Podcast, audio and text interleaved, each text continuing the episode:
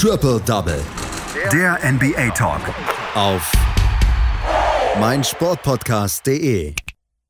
Die Boston Celtics hatten bislang eine Rollercoaster-Saison und das haben sie im letzten Spiel dann einfach mal in zwei Halbzeiten gepackt, diesen Rollercoaster. Die San Antonio Spurs gewinnen ein ganz wichtiges Spiel gegen die Dallas Mavericks und die Atlanta Hawks im Kampf um die Playoffs gewinnen gegen die Charlotte Hornets. Das sind so ein bisschen die Hauptschlagzeilen aus der letzten NBA-Nacht, die mal wieder sehr, sehr spektakulär verlief. Und darüber sprechen wir natürlich hier werktäglich bei ähm, meinsportpodcast.de und Triple Double. Heute tue ich das mit Patrick Rebin. Hallo Patrick.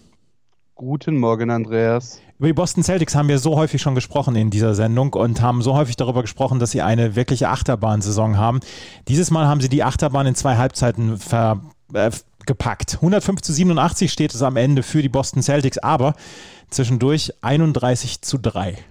Ja, das Spiel gestern quasi zur deutschen NBA Primetime und ich bin ganz ehrlich, ich meine, so wie ich es gerade eben schon zu dir gesagt habe, als du angerufen hast, ich musste mir heute Morgen, als ich aufs Ergebnis geschaut habe, doch tatsächlich nochmal so ein bisschen die Augen reiben und war mir nicht sicher, ob ich das Spiel gestern wirklich so gesehen habe oder ob ich so geträumt habe, denn es waren, wie du es gesagt hast, es war die Rollercoaster-Saison der Boston Celtics, die sie bislang zeigen, aber halt eben verpackt in ein Spiel. Direkt zu Anfang der Partie, die Celtics wirklich schlecht, also wirklich unterirdisch schlecht in die Partie gestartet, hier recht schnell dann auch zweistellig hinten gewesen und irgendwie ist äh, gar nicht so richtig rund gelaufen, vor allem von draußen war es eine absolute Nullleistung von Boston. Das allerdings ähm, ja, zog sich trotz des Sieges übers gesamte Spiel eigentlich hinweg. Sieben von 33, 21 Prozent von Downtown, da waren so einige Bricks mit dabei und ähm, es war dann zeitweise auch eben gerade, wie gesagt, am Anfang des Spiels, im ersten Viertel, im zweiten Viertel, dann, äh, dass die Celtics wirklich eins von 13, eins von 15 eben von jenseits der Dreierlinie geworfen haben. Zwischendurch sind die Celtics dann zwar immer mal wieder so ein bisschen rangekommen, vor allem dann, wenn Nikola Jokic nicht auf dem Feld war zur Führung, hat es äh, trotzdem nicht gereicht. Es waren immer so zwei, drei Punkte, aber dann äh, konnten die Denver Nuggets eben wieder abreißen, meistens dann, weil Nikola Jokic wieder aufs Feld gekommen ist und die Boston Celtics haben sich wieder in ihre, ja, in ihren Rollercoaster reingesetzt und wussten nicht ganz genau, wo sie damit hinfahren soll, ob nach oben oder nach unten. Ende des dritten Viertels lagen sie zeitweise dann sogar mit mehr als äh, deutlichen 14 Punkten zurück, was nach dem Verlauf des Spiels allerdings auch tatsächlich sogar noch recht schmeichelhaft war, denn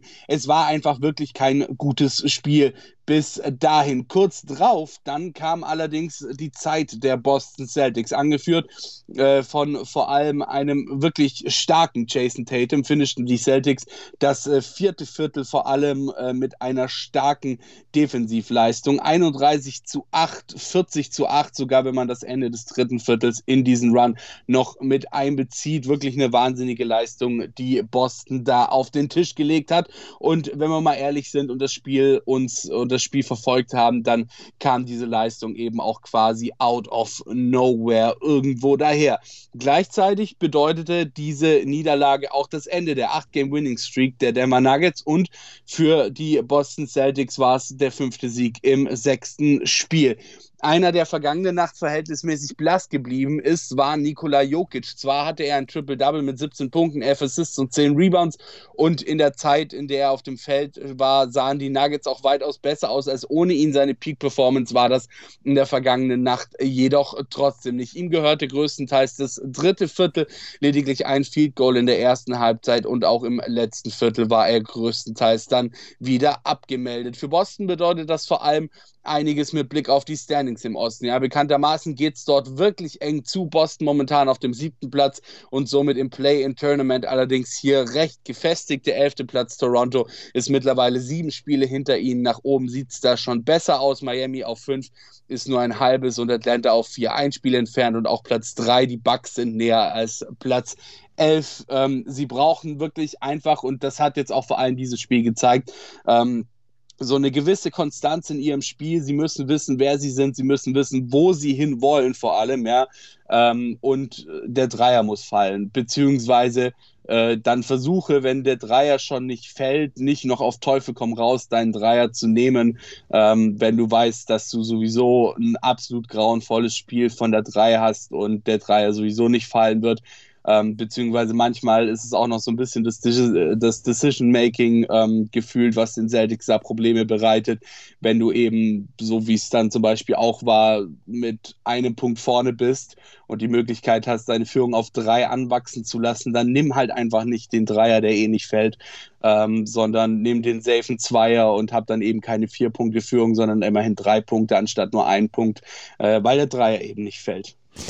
Was machen, was machen wir denn jetzt aus den, ähm, aus den Boston Celtics?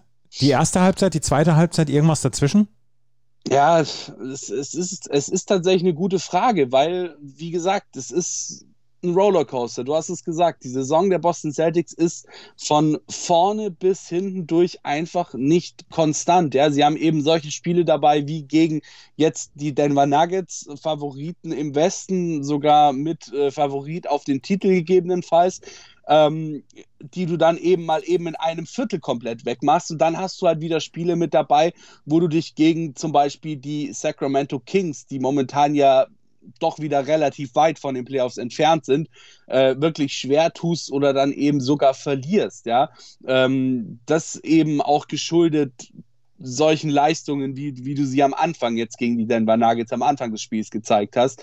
Ähm, also es ist wirklich, ich, ich kann dir diese Frage nicht beantworten. Ähm, ich weiß nicht, wo die Boston, wo es hingeht mit den Boston Celtics in dieser Saison.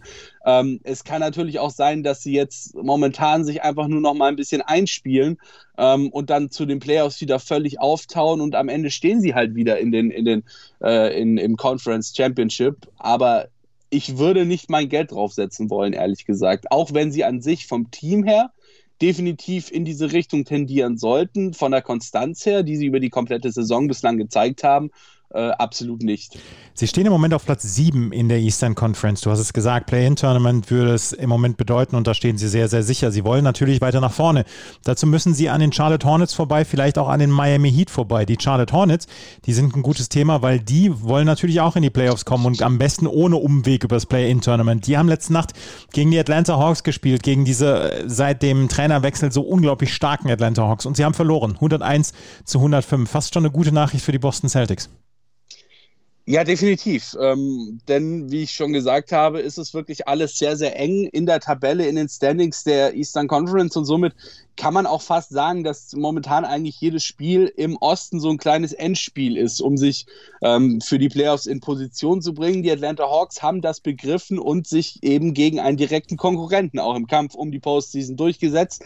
Dabei war das noch nicht so klar, denn die Hornets führten im vierten Viertel und das bedeutete nichts Gutes für die Hawks, wäre da nicht Bogdan Bogdanovic gewesen. Die Hornets haben nämlich tatsächlich in den 22 Spielen, in denen sie Anfang des vierten Viertels vorne lagen, nicht eines davon verloren. Bogdanovic, der dachte sich vergangene Nacht dann eben einfach mal nein und half seinem Team zu großen Stücken die 10 Punkte Rückstand äh, Anfang des vierten Viertels wieder wettzumachen. 32 Punkte, Career hm, sorry, Career High 8 Dreier gab es für den Serben im Jersey der Hawks und obwohl Clint Capella Darsteller eines, ja, sagen wir mal, für ihn nicht sehr schmeichelhaften Videos, nämlich eines krachenden Poster-Dunks von Miles Bridges war, zeigte auch er, was er auf dem Court kann und packte ein Double-Double mit 20 Punkten und 15 Rebounds. Die Hawks, ja, die gingen bereits angezählt in die Partie ohne Trey Young, Danilo Gallinardi, John Collins, DeAndre Hunter, Cam Reddish, Tony Snell und Chris Dunn nämlich am Anfang des Spiels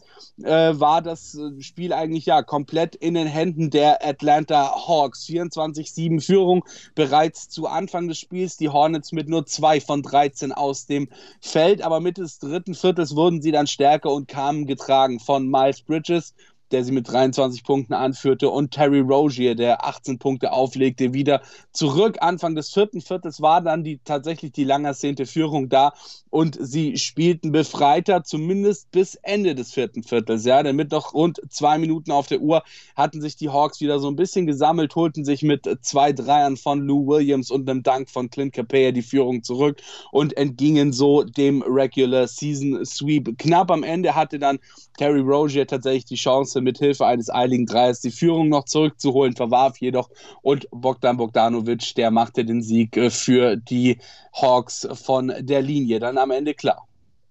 Die Atlanta Hawks gewinnen. Miles Bridges, dieser Dank, das war so ein bisschen der Dank der Saison bislang, oder? Ja, ich würde sagen, er konkurriert auf jeden Fall mit dem Poster von Anthony Edwards drum. Also auf jeden Fall. Das war schon sehr, sehr beeindruckend, was da gestern abgelaufen ist. Die Atlanta Hawks gewinnen das Spiel mit 105 zu 101 und nachdem sie zwischendurch völlig hoffnungslos aussehen, stehen sie im Moment relativ sicher auf Platz 4 in der Eastern Conference und spielen einfach eine ganz, ganz tolle Saison. Und Bogdan Bogdanovic, du hast es gesagt, ist der ähm, ja so ein bisschen der Hero, der nicht ganz so erwartet war. Ansonsten erwartet man ja andere Spieler dort bei den Atlanta Hawks, unter anderem Trey Young, aber der ist im Moment verletzt. Die Atlanta Hawks gewinnen also gegen die Charlotte Hornets. Die San Antonio Spurs haben ein ganz enges Spiel gewonnen mit 119 zu 117 und auch die Spurs wollen ja irgendwie in die Playoffs kommen. Dazu müssen sie besser spielen, dazu müssen sie Spiele gewinnen und jetzt haben sie endlich mal wieder ein Spiel gewonnen. Definitiv. Und der Sieg der San Antonio Spurs, äh, Spurs, der wurde ihnen präsentiert von einer Co-Produktion DeJounte Murrays und DeMar DeRozans. Äh, DeRozan, der hob sich für die zweite Hälfte des Spiels auf. 33 Punkte, 27 davon im dritten und vierten Viertel, inklusive eben des Game Winners. 0,5 Sekunden vor Ende des Spiels. DeJounte Murray, der hatte 25 Punkte und sogar Luka Doncic konnte die Niederlage mit seinen 29 Zählern nicht äh, verhindern. Das Spiel war über seine gesamte Dauer eigentlich extrem eng. Keins der beiden Teams schenkte sich da besonders viel am Ende gegen den Mavericks. Böse Zungen würden sagen, einfach äh, ein bisschen die Puste aus, nachdem sie einige anstrengende Spiele, vor allem gegen Milwaukee und Utah, in den Knochen hatten. Allerdings, und ähm, das hatte dann äh, Eric Spolstra eben auch relativ schnell klargestellt, äh, sorry, nicht Eric Spolstra, äh, das hatte, das hatte der Coach der, der, ähm, der Dallas Mavericks dann auch relativ schnell klargestellt, ähm, dass das keine Ausrede ist. Ja, also dass sie diese Spiele, die sie zuvor hatten gegen Utah und gegen Milwaukee, nicht als Ausrede nutzen wollen, wieso sie das Spiel verpasst haben dazu kam dann eben auch noch, dass Topscorer Porzingis am Ende ausgefault war und seinem Team somit nicht weiter den Push geben konnte, den, äh, den er ihnen zuvor gegeben hatte. Am Ende konnten sich die Spurs dann zwar durch DeRozan und Pöltl mit 113 zu 104 absetzen, aber auch da kamen die Mavericks nochmal auf einen Punkt ran, machten das Spiel weiter spannend.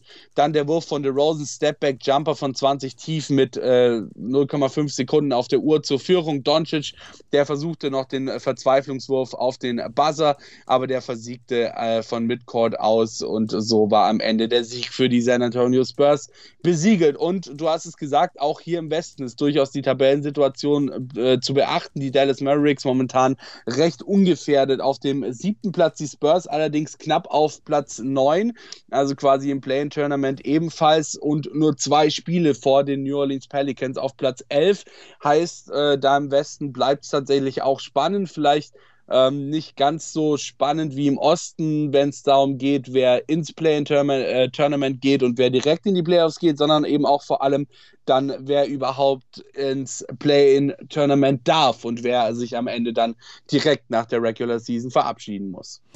Die San Antonio Spurs gewinnen also dieses Spiel und auch die haben so ein bisschen eine Rollercoaster-Season. Im Moment stehen sie auf Platz 9 in der Western Conference mit 25 Siegen und 26 Niederlagen. Die Dallas Mavericks auf Platz 7 mit 29 und 23.